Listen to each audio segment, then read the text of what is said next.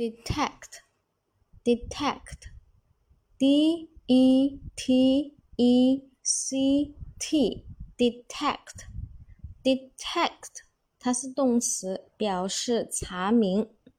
Again，detect，d e t e c t，动词，查明。